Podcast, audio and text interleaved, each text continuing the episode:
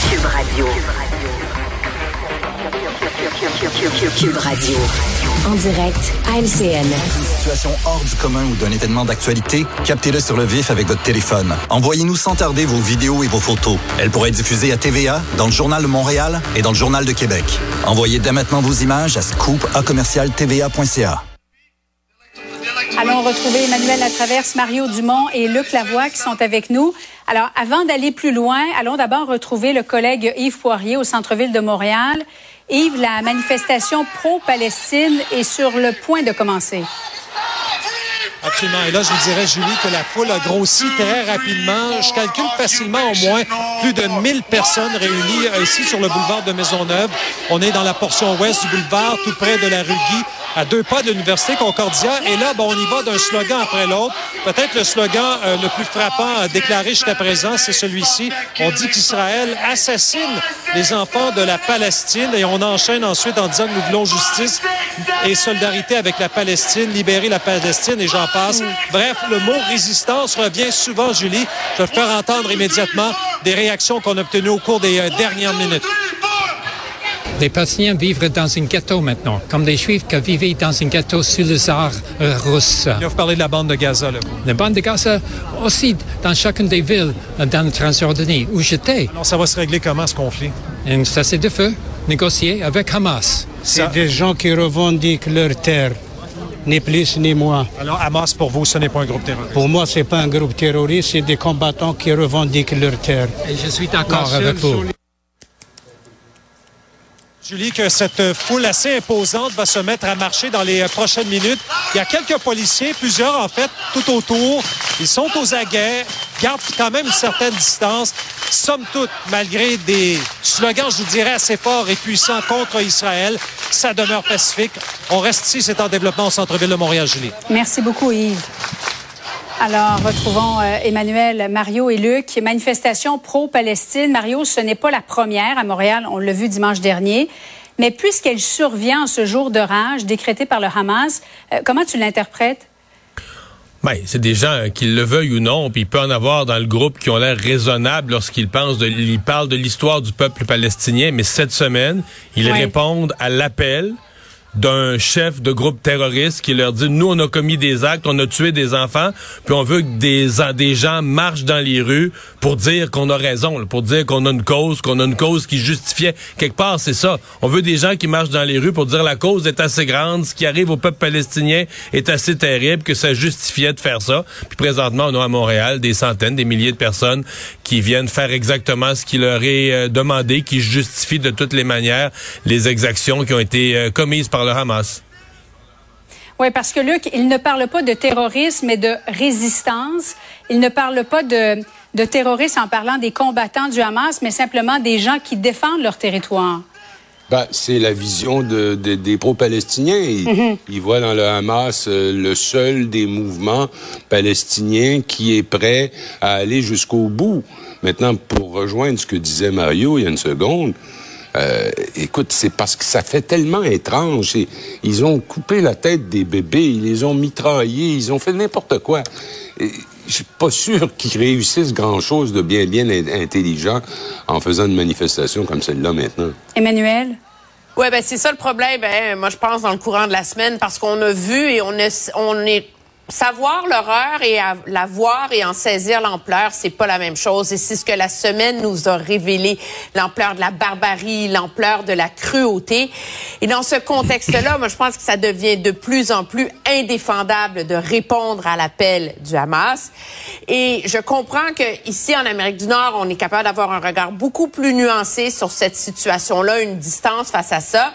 Mais moi, ce qui me choque, c'est que c'est pas des gens dans la rue qu'on entend en train de dire je pleure les enfants gazaouis qui sont sur les bombes, je pleure euh, euh, la crise humanitaire effrayante et qui se dessine là-bas. Ce sont des gens qui appuient la revendication politique et terroriste du Hamas. On l'a entendu là dans l'extrait. Il dit le Hamas n'est pas un groupe terroriste. Je m'excuse là. C'est on, on refera pas ce, ce débat-là, mais de rentrer dans des maisons, de forcer les gens à se réfugier dans le grenier puis à mettre le feu pour les asphyxier ou les brûler vifs. c'est du terrorisme. Et c'est ça qui rend ce genre de manifestation-là très difficile, même dans une société démocratique comme la nôtre, à digérer. Oui, en même temps, Mario, on a l'impression qu'on ne verra jamais la fin parce que de part et d'autre, les deux parties justifient des actes de violence, de barbarie en disant oui, mais ce sont eux qui ont commencé. Ils sont sur notre territoire ou non, nous, nous ne faisons que nous défendre finalement. Hmm. Mais ils ont une chicane de territoire. Là. Puis dire, la Palestine n'a jamais accepté la création de l'État d'Israël. Mais en 2000, là, on était à un cheveu. Là tout près, tout près, tout près d'une entente. Bill Clinton avait mis tout son poids dans la balance. Euh, les leaders de part et d'autre s'étaient serrés la main. C'était ça qu'on était vers une solution. La Palestine, à ce moment-là, le leader palestinien, Yasser Arafat, à minuit moins une, a dit euh, Ah, ben moi, je il manque un petit bout, puis je pense pas être capable de vendre ça à mon peuple. on est rendu là en 2023. Mais je veux dire, il n'y a rien qui justifie qu'un matin, un samedi matin, euh, le Hamas débarque dans une fête où les gens dansent, euh, débarque dans les villages, débarque dans les maisons, comme vient de décrire Emmanuel. Excusez-moi, il n'y a rien qui justifie ça. Puis tu sais, quand tu parles d'actes de, terrorisme aussi terribles, puis ta phrase d'après, tu dis mm. oui, mais Israël... Non, non, non, non, non. Il n'y a, pas de ça. Il n'y a pas de ça. moi, je quand même, là, il y a quand même un réveil pour nous, parce que ce conflit, il y a quelques jours, on se disait qu'on espérait que ce conflit ne se transférerait pas en tension dans nos rues. Je veux dire, en quelques jours, c'est arrivé. regardez la manifestation qu'on a aujourd'hui. Aujourd'hui, la communauté juive euh, dit avoir peur de se promener dans les rues. L'hôpital général juif aujourd'hui n'était pas capable de donner euh, un hôpital qui sert toute la population, pas juste la communauté juive, qui sert tout le monde, n'était pas capable de donner l'entièreté de ses services. C'est extrêmement inquiétant ce qu'on vit présentement en Occident. Et le CPE, qui est situé sur le site de l'hôpital juif, a décidé de fermer ses portes aujourd'hui. Euh, Luc, est-ce que tu crains des gestes isolés? Bien sûr que je crains des gestes isolés. On a vu ce qui est arrivé en France aujourd'hui. Mm-hmm. Euh, il s'agit qu'une tête brûlée, qu'un radicalisé euh, choisisse ce jour-là pour faire éclater sa colère et poser des gestes euh, qui pourraient être fatals. Il faut, faut, faut, être conscient de ça.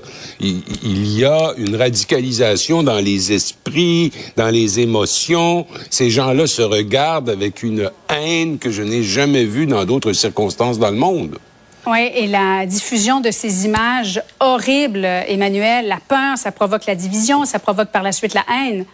Oui, puis moi, ce qui m'inquiète, alors qu'on parle de fracture sociale, euh, c'est euh, de voir si ce débat va contaminer nos collèges, nos universités. On a vu ce qui se passe dans les plus grandes universités américaines en ce moment. C'est effrayant, là. Je veux dire, c'est un niveau de manifestation, de mobilisation, de colère, d'insultes comme on n'avait pas vu depuis la, la, la guerre du Vietnam dans le contexte des, des débats, euh, de la rectitude politique, de la, de la, de la culture d'avoir raison ou d'avoir tort du pavé moral, est-ce que c'est ce qui menace nos écoles et nos, nos, universités? Je pense que même la ministre est inquiète, puis il va falloir voir comment ça va se passer dans les prochaines semaines. Restez avec nous dans un instant. Israël qui ordonne à plus d'un million de Palestiniens de quitter la bande de Gaza, le nord de la bande de Gaza, mais où peuvent-ils aller? On vous revient après ceci. Cube Radio. Une autre vision de l'actualité.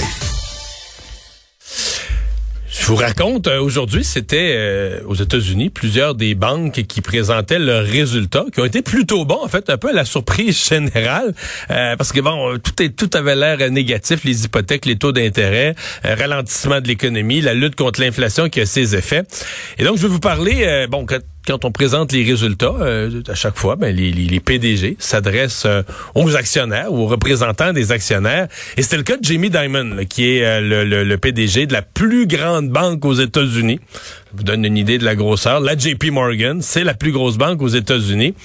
Et c'est assez... ben, je vous dirais que son propos est fort intéressant, mais un petit peu contradictoire. En fait, ce qu'il a dit aux gens, c'est ça va bien mal, mais ça va bien.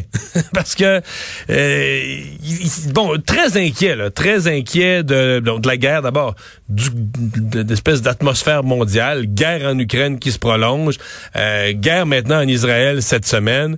Euh, donc, il dit ça affecte l'énergie, ça affecte le prix du pétrole, ça affecte énormément le prix de la nourriture. Je pense que vous en savez quelque chose. Ça affecte le commerce international.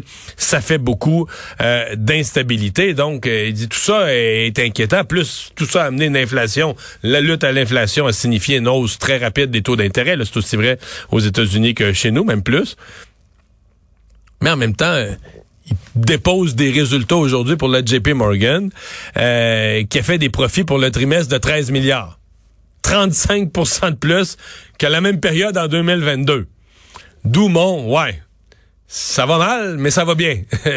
Et là, il explique ça, puis c'est un peu la contradiction du moment. Si, si on a autant de misère à lutter contre l'inflation, c'est parce que malgré tout, il y a le plein emploi, on dit les ménages en arrachent, mais les cours des centres d'achat sont pleines. Là, les ménages, euh, ça voyage, il y, a quand même, a quand même de l'argent qui roule. Et donc, lui, il dit, oui, euh, euh, on a été, on a bénéficié pour ces excellents résultats du fait que les ménages aux États-Unis, les entreprises sont quand même en relative santé financière. Mais bon, il faut rester prudent, etc., etc. Il faut être prêt à faire face à si l'inflation persiste, les taux d'intérêt pourraient continuer à monter les guerres pour avoir un effet euh, négatif.